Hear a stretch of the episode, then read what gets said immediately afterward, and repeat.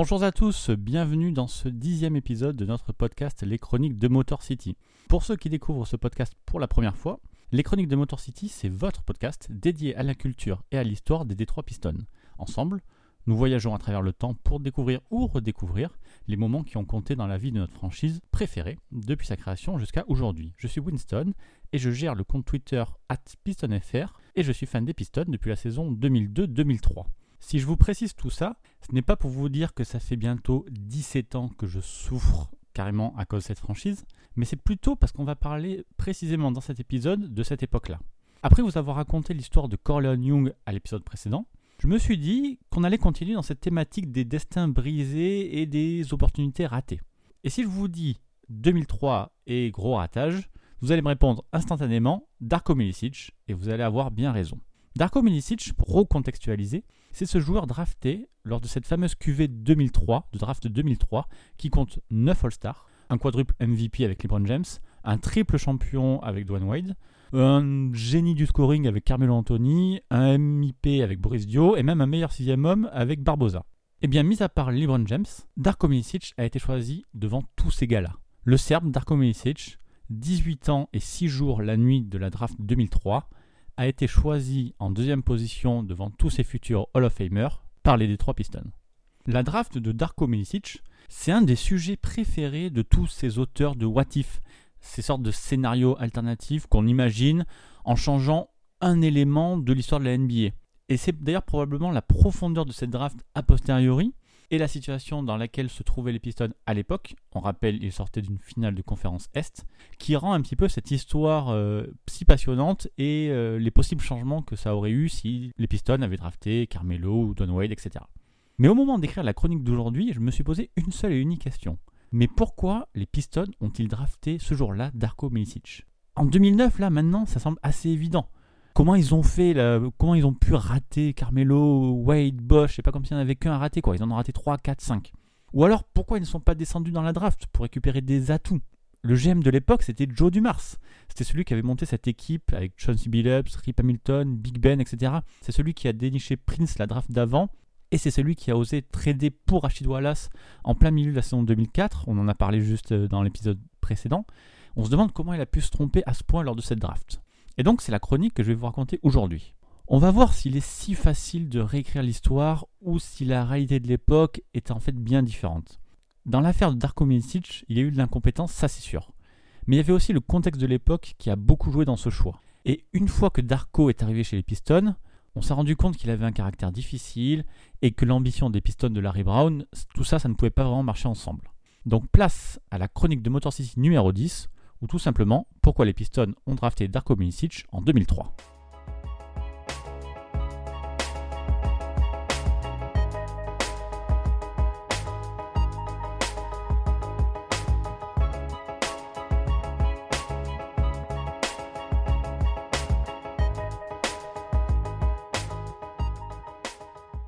Avant de parler de Darko Milicic précisément, il faut qu'on parle de ce fameux pick 2 de la draft 2003. Je ne vous apprends rien si je vous dis que la draft sert normalement aux équipes les plus mauvaises à se renforcer. En gros, plus vous faites une saison où vous êtes nul, plus vous avez de chances de choisir haut dans la draft. Ça, c'est un résumé grossier, mais dans l'idée, c'est ça. Sauf qu'en 2002-2003, les Pistons ont un bilan de 50 victoires pour 32 défaites et finissent premier de la Central Division. Et pourtant, ils ont quand même le choix numéro 2. Mais en fait, la clé, c'est que le choix de draft qui va leur apporter Milicic ne leur appartient pas encore avant la loterie. En vérité, ce choix appartenait aux Memphis Grizzlies jusqu'au jour de la loterie. En 1997, on remonte jusque-là, après sa deuxième saison en NBA, les Vancouver Grizzlies, qui sont les futurs Memphis Grizzlies, essaient de récupérer des vétérans, des anciens joueurs, des joueurs d'expérience, pour se donner un tout petit peu de stabilité. Le GM de l'époque, s'appelle Stu Jackson, et il a vu son équipe faire deux saisons à 15 et à 14 victoires. Et en plus, bah, du fait de Vancouver, là, la franchise au Canada, euh, ça vient juste d'arriver, il a du mal à faire venir des joueurs dans son équipe. Donc à l'été 97, Vancouver s'entend avec Détroit pour récupérer Otis Thorpe contre un simple choix de draft. les Pistons, ça leur va, hein. ils larguent assez facilement Thorpe puisqu'il ne s'entend pas du tout avec le coach de Détroit de l'époque, Doug Collins. D'ailleurs, en février 97, lors d'un match contre les Phoenix Suns, Torp a demandé lors d'un temps mort de jouer dur en défense. Et là, devant le groupe, Doug Collins l'a humilié en lui demandant si ça devait le concerner aussi. Voilà. À partir de là, les deux hommes ne se parlent plus et ils en seraient même venus aux mains sur la fin de la saison. Donc, Détroit fait ce trade, ils envoient Otis Thorpe et ils récupèrent un choix. Le choix que Vancouver envoie à Détroit est protégé top 1. Et en gros, entre 1998 et 2003, les Grizzlies doivent choisir chaque saison s'ils abandonnent ou pas le choix aux Pistons. Et de 98 à 2002, Vancouver choisit de garder son choix à chaque fois. Et d'ailleurs, ils ont plutôt bien fait avec leur équipe un peu moyenne. Ils ont eu sur cette période trois choix en deuxième position, un choix en quatrième position et un choix en sixième position. Voilà, donc ils ont bien fait de le garder. Sauf qu'en 2003, on arrive à la deadline, ils n'ont pas d'autre choix que de céder leur pic à Détroit, hormis ben, bien évidemment si leur nom sort en premier à la loterie. Cette saison-là, les Memphis Grizzlies, puisque oui, Vancouver a déménagé, ont un bilan de 28 victoires pour 54 défaites, ce qui leur donne 6,4% de chance d'avoir le first pick. C'est la sixième meilleure chance de la et c'est leur seule possibilité de garder leur choix de draft. Le 22 mai 2003, Jerry West, le GM des Memphis Grizzlies, voit donc ben, son rêve de garder son choix et de choisir LeBron James disparaître, puisque Memphis est appelé en deuxième position et doit donc enfin abandonner son choix à Détroit. Et donc voici comment une équipe des Pistons, ben, construite déjà pour le titre, obtient une chance inespérée de se renforcer avec euh, un top rookie. Avant d'aller plus loin, il faut aussi rappeler la situation en NBA à cette époque. On est au début des années 2000 et la ligue commence sérieusement à s'ouvrir sur le monde. Absolument plus personne ne rigole de la draft de Dirk Nowitzki en 1998 à la 9e position, maintenant qu'il tourne à 25 points par match. En 2002, Pogazol a été élu rookie de l'année et Tony Parker, sélectionné au premier tour cette même année-là, a fait des merveilles à San Antonio. Le succès des joueurs européens s'explique aussi par ce nouveau parcours qu'empruntent les jeunes Américains. On en a parlé avec Corleone Young lors de l'épisode précédent, mais en fait, de plus en plus de jeunes font euh, le grand saut entre lycée et université depuis 1995 et la réussite de Kevin Garnett, de Kobe Bryant ou de Tracy McGrady. Eh bien en fait, ce début de mouvement commence à provoquer un certain malaise chez les médias et surtout dans les équipes NBA. On considère que la qualité du jeu se détériore petit à petit, que les jeunes Américains n'ont plus de fondamentaux ni de discipline. Soit, pile poil, les qualités qui sont imaginées, intégrées aux joueurs européens de l'époque. Alors on est d'accord, hein, nous, que c'est qu'un ramasse cliché, mais je voulais bien vous préciser la pensée de l'époque. Il y avait déjà eu un avertissement un an avant, en 2002, quand les Nuggets se sont bien plantés à la draft avec un raisonnement de ce genre, en draftant Nicolas Skitishvili, qui avait 19 ans, à la cinquième place de la draft, soit par exemple 4 places devant Amaris Odemeyer. Mais à cette époque, la tentation de trouver le nouveau Nowitzki est un peu trop forte pour les franchises NBA. Elle se laisse berner par des histoires et des rapports de scouts très élogieux mais tout aussi invérifiables, et des joueurs comme Skitishvili et bientôt Milicic seront considérés comme l'exemple parfait du jeune prodige européen incroyablement doué, précurseur du fameux terme licorne qu'on inventera plus tard euh, au début des années 2010. Et ce qu'il y a d'intéressant quand on analyse des années après euh, les drafts qui sont ratés, c'est que la plupart du temps, en fait, on oublie ce contexte de l'époque. C'est pour ça que j'ai voulu le remettre en préambule. On, a l'habitude de charger une seule et unique entité. En l'occurrence, par exemple, dans le cas Milicic, ça sera Pistons et Joe Dumars ce qui est en fait une vraie grosse erreur. C'est dur à dire, mais en fait, quasiment n'importe quelle équipe en deuxième position de la draft 2003 aurait drafté Darko Milicic. Oui, c'est en quelque sorte un fait avéré. Derrière LeBron James, Milicic était le joueur incontestable de cette draft. Personne ne le dit aujourd'hui, mais c'est la vérité et je vais vous prouver ça. Et pour commencer, en 2003, un scout NBA avait affirmé à Sport Illustrated qu'une équipe NBA sur 5, selon ses propres dires, considérait même que Milicic serait meilleur que LeBron lui-même. J'ai retrouvé ce fameux rapport de draft publié sur Sport Illustrated à propos de Darko Milicic, et on va en lire un petit bout en détail. Donc, presque tous ceux qui ont vu Milicic en personne sont revenus impressionnés, certains disant même qu'il pourrait devancer LeBron. À seulement 17 ans, il a déjà passé deux ans à jouer contre des vétérans accomplis dans la plus haute ligue professionnelle de Yougoslavie. C'est un 7 pieds avec d'énormes mains qui peut tirer de loin un peu comme Dirk Nowitzki ou Pogazol. Offensivement, ses compétences dans le périmètre sont similaires à celles de Raef Lafrance mais il est beaucoup plus dur à l'intérieur. Voilà, ça c'est du rapport élogieux hein, quand même. Sinon, un peu plus tard, dans ESPN, Will Robinson, le légendaire scout des Pistons de 1976 à 2003, c'est lui qui a découvert Dumars ou Grand Hill par exemple, avait déclaré que Darko lui rappelait un jeune Will Chamberlain et qu'il n'avait pas vu un joueur avec autant de talent depuis Wilt justement. De façon très poétique, vous allez apprécier, Robinson a aussi ajouté que la seule chose qui puisse détruire un enfant comme celui-ci, c'est une femme. Voilà. Et parmi même les autres équipes, un GM anonyme, évidemment, d'une équipe de l'Est, expliquait avant la loterie que le fossé qui existait dans le passé entre les joueurs US et les joueurs internationaux avait disparu et que Milicic lui-même allait prendre une équipe et la mettre sur la carte. À l'époque, on s'attendait à Grizzlies ou une équipe de ce genre, pas les Pistons. Et puis il y a Chatford, journaliste ESPN, probablement le plus grand fan de Milicic en 2003. Ford a écrit un papier très élogieux sur Darko que je vais vous mettre en description de ce podcast. Dans ce papier, Ford place Darko plus haut que les Divac, Gasol, Nowitzki, allant même jusqu'à le rapprocher d'Arvidas Sabonis. Pour lui, les matchs professionnels qu'a joué Darko sont suffisamment une vraie preuve de son talent. Contrairement, il fait vraiment la contradiction avec LeBron qui domine à l'époque juste contre des lycéens. Ford aimait d'ailleurs assez bien comparer euh, Darko et le reste des joueurs européens aux jeunes stars US qui, selon lui, étaient paresseuses et ne savaient faire que dunker en permanence. Voilà.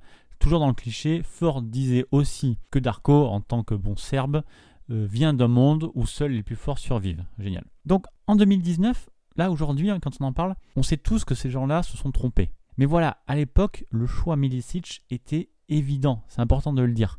Si on demande à tous les GM de la loterie de cette année-là de redrafter, ils diraient tous qu'ils auraient pris Melo en deux, mais c'est faux. Ils auraient pris Darko en deux, déjà parce qu'il avait 17 ans, parce qu'il était européen et qu'il avait un physique incroyable pour son âge. C'est dingue. ah, dingue.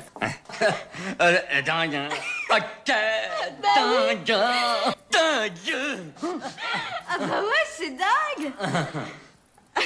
On en vient maintenant au processus pré-draft. Et ça va être l'occasion de voir que les Pistons ont fait quand même pas mal d'erreurs et voire même ont fait preuve d'amateurisme dans cette histoire. La loterie de la draft 2003 se déroulait le même soir que le Game 3 des finales de conférence Est entre les Pistons et les Nets. Les Pistons sont à New York le matin même et s'entraînaient au John Jay College de Manhattan. Et ça tombe bien, c'est un gymnase un peu connu et certains prospects y sont aussi, dont Darko Milicic. Alors, rappelez-vous hein, que les Pistons savent qu'ils vont récupérer euh, normalement le choix des Grizzlies, sauf s'il est en 1, il n'y a que 6% de chance. Mais ils l'imaginent plutôt être un sixième ou un cinquième choix au mieux, pas un choix numéro 2. Donc Darko s'entraîne ce matin-là dans ce gymnase, comme tous les jours depuis qu'il a débarqué aux US. Et si les Pistons étaient là aussi, ce n'est que pur hasard. Il n'y a pas de workout prévu pour les Pistons avec Darko Milicic. Non, non. Shadford d'ESPN, justement, Shadford, hein, le fan de Milicic, est là, lui, pour voir Darko spécialement.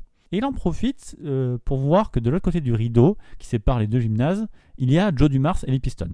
Donc il va lui demander euh, s'il sait que Darko s'entraîne juste à côté, et lui dire, euh, ben, pourquoi pas, Joe, va voir quoi en gros. Bah, sûrement un petit peu curieux, Joe Dumars saute sur l'occasion et va voir l'agent de Milicic pour savoir s'il peut venir le voir jouer. John Barry, qui est dans le roster des Pistons cette année-là, a raconté que finalement, plus de la moitié des joueurs des Pistons ont fini par aller voir Darko Milicic faire son petit entraînement du matin, voir ce qui est vous. Et effectivement, visiblement, l'entraînement était extraordinaire. À chaque shoot, à chaque move, Milicic avait l'air phénoménal. Devant Joe Dumars et Rick Carlisle, Darko réussit absolument tout ce qu'il tente. C'est tellement parfait, c'est tellement extraordinaire qu'à un moment, les entraîneurs des Pistons demandent à en voir plus. Ils vont voir Darko, son agent, et ils lui demandent des choses particulières. Parce que l'entraînement quotidien, c'est sympa, mais voilà, ils veulent voir ce qu'il est capable de faire. Et Darko a continué à ne rien manquer au point qu'à la fin de l'entraînement, Dumars a fini par lâcher que Milicic était meilleur que Dirk. Voilà, il a dit ça. Donc la séance se finit, les Pistons partent impressionnés, mais en fait ils sont déprimés. Du peu qu'ils ont vu, parce que ça reste qu'un entraînement, on est d'accord, ils savent déjà qu'il ne va pas être possible pour eux de récupérer Milicic en 5, 6, 7, parce que tout le monde va voir ce qu'ils viennent de voir. Derrière LeBron, c'est lui, ce qu'on disait tout à l'heure. Mais 8 heures plus tard, les étoiles s'alignent. Les Grizzlies ne sont pas first pick, perdent leur choix, et c'est Détroit qui hérite de cet improbable pick numéro 2. Cleveland va drafter LeBron, ça c'est sûr, et Détroit va pouvoir prendre Darko Milicic. Et c'est sans doute le premier problème. Joe Dumars commence juste à partir de ce moment-là à crier à qui veut l'entendre qu'il va drafter Darko Milicic. On est le 22 mai, il reste un mois avant la draft, et personne ne va profiter de ces 30 jours qui restent pour faire d'autres essais ou réfléchir à un trade down, descendre dans la draft, récupérer d'autres pièces, etc. Non. L'agent de Milicic dira ensuite après coup qu'à la fin de cette journée, il était déjà certain que son joueur serait choisi en deux par Détroit.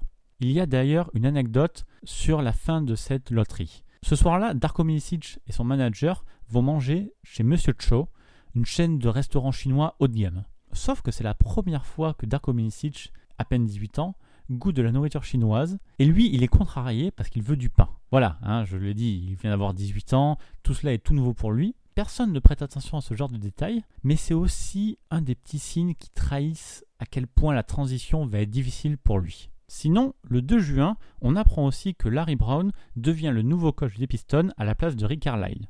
Et ce changement aura d'énormes répercussions pour Darko Milicic. On y reviendra, mais Brown n'avait aucune envie et sans doute pas le temps non plus de développer un jeune joueur comme Darko Milicic. Et d'ailleurs, tout récemment, là, en septembre 2019, Larry Brown a avoué qu'il pensait que les Pistons prendraient plutôt Carmelo Anthony au lieu de Darko Milicic. Voilà. Bon, dans la semaine suivant la loterie, Darko réalise cette fois un vrai workout avec les Pistons à Détroit. D'après les retours, c'était déjà moins bon que l'entraînement de New York, mais c'était quand même assez impressionnant et les Pistons promettent à Darko Milicic, cette fois-ci officiellement, de le drafter.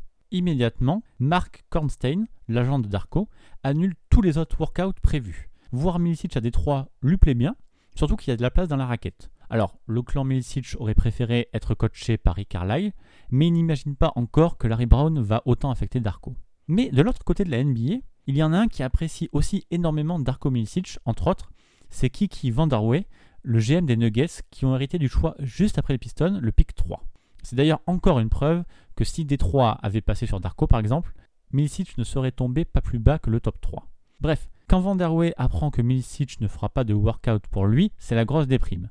Et jusqu'au jour de la draft, jusqu'au moment où David Stern va appeler Milicic en 2, les Nuggets tentent de trade up, donc remonter dans la draft, pour obtenir le pic de Détroit. En interne, chez les Pistons, le nom de Carmelo Anthony plaît assez bien, et d'ailleurs c'est ça que Larry Brown a dû entendre, mais Détroit a déjà Teshon Prince comme Ellie a développé, et ont plutôt besoin d'un grand. Descendre dans la draft n'a d'ailleurs jamais vraiment été considéré, mais sinon, c'est pas Carmelo, c'est bien Chris Bosch qui a fait un excellent workout avec Détroit qui aurait sûrement été pris. Ces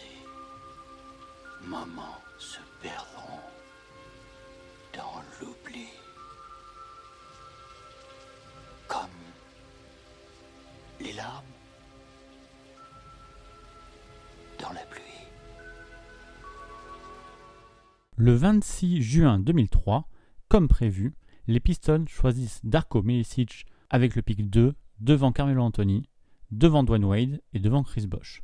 Et personne ne trouve rien à redire. Enfin, personne, sauf peut-être Jerry West, justement, le GM des Grizzlies, qui lui ne comprenait pas pourquoi Darko était si estimé et a dit après coup si Memphis aurait dû garder son pick, il n'aurait jamais pris Darko en deux. Bon, la hype Milicic s'emballe encore plus maintenant qu'il est dans cette équipe des Pistons. Le magazine Slam met en couverture Darko Milicic accompagné de Big Ben, Rip et Billups en titrant Bad Boy 2. ESPN écrit de son côté que Milicic va changer la face du basketball. Bon, Darko va pourtant vivre une horrible première saison à Détroit. Larry Brown a été recruté pour faire gagner un titre aux Pistons et ne s'intéresse absolument pas à son prodige serbe. Brown ne fait jouer Milicic que 159 minutes au cours de sa première saison. Il détruit totalement la confiance de Darko. C'est compréhensible qu'il ne joue pas beaucoup, mais dans les faits, Darko Milicic est complètement mis à l'écart. Et de son côté, il faut le dire, Milicic ne fait absolument rien pour s'intégrer. Tous les retours disent que c'était un garçon irritable, qu'il ne se comportait pas comme il faut. En 2017, Darko Milicic avouera lui-même qu'il débarquait complètement ivre aux entraînements. Il buvait toute la nuit et allait direct à l'entraînement. D'après lui, s'il faisait ça, les autres allaient le respecter comme un homme, comme un bad boy. Et en fait, plus largement, il y a un vrai décalage entre le reste de l'équipe et Milicic. La célébrité est un peu montée à la tête de Darko, qui pense vraiment être l'élu. Pour lui, il est déjà l'un des meilleurs joueurs de la ligue, il va devenir All-Star, tout est facile pour lui, et du coup, il n'a pas à bosser, et c'est ce qu'il a fait, il n'a pas bossé. Milicic s'est complètement planté et ne va jamais vraiment essayé d'améliorer son jeu. Il va très vite laisser tomber, abandonner l'affaire à Détroit. Il faut revoir, et je l'ai fait, les petits bouts de match qu'il a joué lors de sa saison rookie, principalement dans le garbage time. Il ne se battait pas, il ne défendait pas, et le reste du temps, quand il est sur le banc, il boudait. En même temps, il a 18 ans, le, le gamin, quoi. Et puis, il a aussi ce problème de faute. J'ai regardé les stats. En 4 minutes de moyenne, Darko Milicic tourne à une faute. Sur 36 minutes, ça représente quasiment 8 fautes. En réalité, Darko Milicic doit apprendre à jouer au basket et ce n'est pas à Détroit qui va le faire. Et c'est même pire que ça. Darko Milicic a aussi dû apprendre à vivre à l'américaine. Il y a cette histoire que Sean C. Billups a racontée en 2017. Le capitaine des Pistons a dû aller parler à Milicic d'un sujet crucial, la douche après l'entraînement. Visiblement, Darko, lui, rentrait directement chez lui après l'entraînement pour se doucher. Il ne restait pas dans le vestiaire comme tout le monde. Il n'avait pas l'habitude de se doucher avec tout le monde. Ça a l'air de rien, mais c'est comme l'épisode du resto chinois. Ça montre à quel point Darko Milicic n'était pas du tout prêt pour la NBA. Mais alors, la question se pose. Comment est-il possible que les meilleurs scouts de Détroit et même du reste de la NBA se soient trompés à ce point sur Milicic? Pourquoi est-ce qu'ils n'ont pas vu que son jeu avait des limites, qu'il n'était pas prêt pour le monde des adultes et même qu'ils n'ont pas vu qu'il avait un sale caractère? Eh bien, en 2012, lors de la draft d'André Drummond, justement, Joe Dumars a reconnu qu'en 2003, à l'époque de Milicic, les Pistons ne savaient absolument rien de lui. Dumars a expliqué que pour Darko, il n'avait que deux sources d'informations. Il a expliqué que les recherches sur Milicic à l'époque correspondent à peu près à 20% du travail qui est réalisé aujourd'hui. Dumars, comme d'autres GM, se sont laissés avoir par cette fièvre internationale. Lors de cette même draft, hein, certains observateurs, comme Ford par exemple, ont critiqué le hit pour avoir préféré Dwayne Wade à Maciek Lampé, un joueur polonais qui faisait aussi fantasmer les scouts en 2003 et qui n'a jamais tourné à plus de 4 points lors de ses 3 saisons en NBA. Voilà, il y avait cette vraie hype européenne et ce manque d'informations qui a conduit à ce fiasco. La saison rookie de Darko Milicic se finit en plus comme un cauchemar. Alors qu'il joue le garbage time du dernier match de la finale NBA 2004, Darko Milicic se casse la main gauche. Darko et les Pistons sont champions, mais lui ne peut plus jouer de l'été. Il rate la Summer League et perd une énorme occasion de se développer pour sa deuxième saison. Et plus tôt dans l'année, on en a parlé déjà lors d'un précédent épisode, les Pistons ont fait venir Rachid Wallace, ce qui éteint encore plus les possibilités de Darko Milicic. Sa saison sophomore est d'ailleurs tout aussi désastreuse que sa saison rookie. Les Pistons sont champions et visent le back-to-back, ils retourneront d'ailleurs en finale en 2005, donc Larry Brown ne compte toujours pas donner des minutes à son jeune pivot. La mode Milicic commence à passer, et l'étiquette de bust, de gâchis, commence bah, à lui coller à la peau. quoi. Non, Darko n'est pas un génie, non, il n'est pas plus prêt que les jeunes Américains, et surtout, non, contrairement à ce que disait Joe Dumars, il n'est pas le futur Nowitzki. En 2006, au milieu de sa troisième saison, les Pistons se débarrassent de lui en l'envoyant au Magic avec Carlos Arroyo contre Kelvin Cato. Et à ce jour, Darko Milicic est considéré comme le pire échec de la draft de l'histoire des Pistons et l'un des pires de toute la NBA.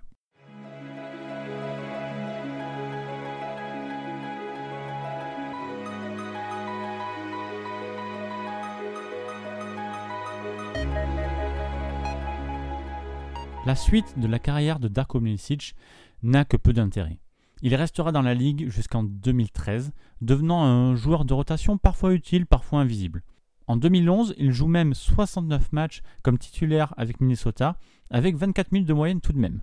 Bon, cette saison-là, Minnesota n'aura que 17 victoires. Darko n'a simplement pas eu du tout une carrière pour un joueur drafté devant Carmelo Anthony, Chris Bosh ou Dwayne Wade, mais n'a pas été l'horreur qu'on décrit aujourd'hui. Pour les Pistons, l'échec d'Arko Milicic a très vite été mis de côté puisqu'ils ont remporté le titre NBA lors de sa saison rookie. On sait que pour remporter un titre, il faut que beaucoup de choses aillent dans le bon sens. On ne sait jamais en fait si Détroit avait pris Bosch ou Anthony, ça aurait pu faire une sorte d'effet papillon. il se peut que quelque chose qui a bien tourné dans notre réalité se soit mal passé dans cette réalité alternative. Après tout, Bosch à Toronto ou Melo à Denver n'ont jamais remporté de titre. Après l'épisode Milicic, les mentalités ont aussi un peu changé. On a fini par comprendre que parfois ces jeunes prometteurs européens fonctionnent et parfois pas en fait, exactement comme les jeunes américains. Et depuis 2003, la façon dont les joueurs internationaux sont observés, bah, c'est avec plus de raison et moins de passion. Et c'est au moins ça que Darko a apporté à la NBA. Voilà, cette dixième chronique est maintenant terminée. Merci à vous d'être resté jusqu'au bout et j'espère que j'ai pu vous donner une autre vision de la draft de Darko Milicic et que vous comprenez maintenant pourquoi les Pistons ont fait ce choix. Comme d'habitude, vous pouvez retrouver cet épisode et tous les autres épisodes de ce podcast sur les plateformes Apple Podcasts, Google Podcasts, Spotify, Deezer, ainsi que sur les agrégateurs de podcasts comme Podcast Addict sur Android. Et les premiers épisodes des chroniques de Motor City sont aussi à retrouver sur YouTube. Je le répète une nouvelle fois, mais merci de prendre le temps d'en parler autour de vous ou de mettre une note ou un commentaire sur iTunes, Apple Podcasts, ça aide au référencement. Merci beaucoup. En attendant le prochain numéro, je vous invite à me retrouver sur Twitter pistonfr et sur le site pistonfr.com. Merci encore pour votre soutien et à très bientôt pour une prochaine chronique.